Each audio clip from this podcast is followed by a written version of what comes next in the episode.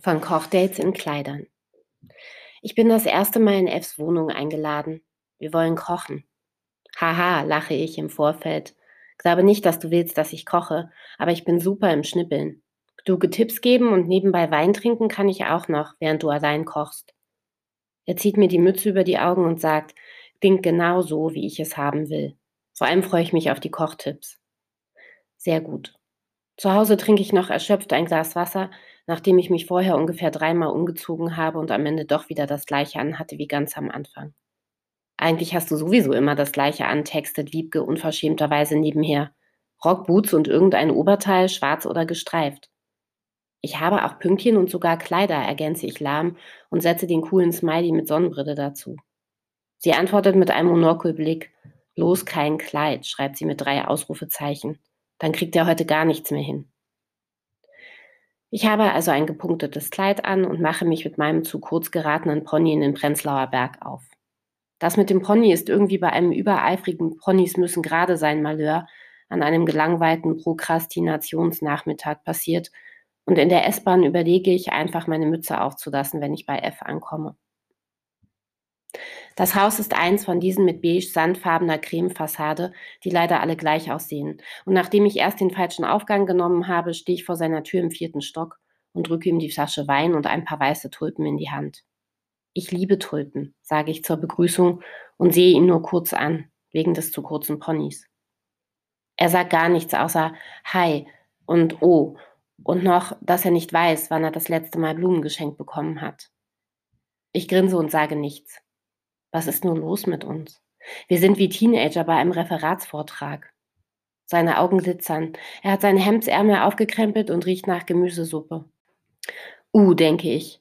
Hoffentlich gibt's keine Nudelsuppe. Ich habe aus meiner WG-Zeit immer noch ein Nudelsuppentrauma. Die Wohnung ist warm und man steht direkt in einem großen Zimmer mit Küche. Oh, sage ich, und er nimmt meinen Mantel, sieht auf mein Kleid und sagt auch, oh. Wir ohnen uns so durch den Abend heute, denke ich, und er fügt hinzu, wie hübsch. Och, sage ich abschwächend, das war die Idee einer Freundin, ein Kleid anzuziehen. Ich muss leider lachen, weil ich Wiebkes entrüstetes Gesicht vor mir sehe, während ich das sage. Er sagt irgendwie gar nichts und stellt einfach die Blumen ins Wasser. Ich sehe mich um. An den Wänden sind Bücherregale und ein Poster von Buster Keaton. Ein runder Tisch mit vier Stühlen ist schon gedeckt und eine Kerze brennt. Ein Schreibtisch steht in der einen Ecke und in der anderen ein graues Sofa. Aus einer Box spielt leise Elektro-Jazz. Schön, sage ich und gehe zu ihm in die Küche. Soll ich was helfen? Bloß nicht, sagt er und lacht. Ich habe schon fast alles fertig. Am Tisch dann beobachte ich seine Hände, sehe zu, wie sie mir Salat auflegen und Curry.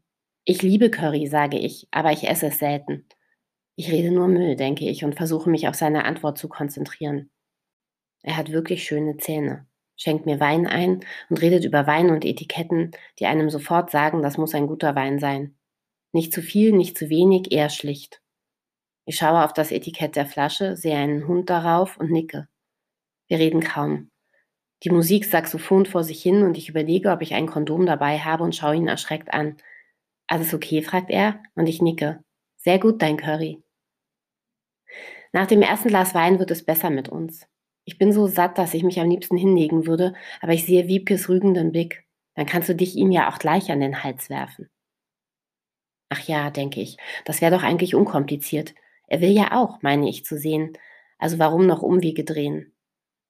Ich beginne ein Gespräch über eine Affäre einer entfernten Bekannten mit einem Kollegen, um das Thema langsam in eine bestimmte Richtung zu drängen. Er lacht und beginnt von der Station zu erzählen.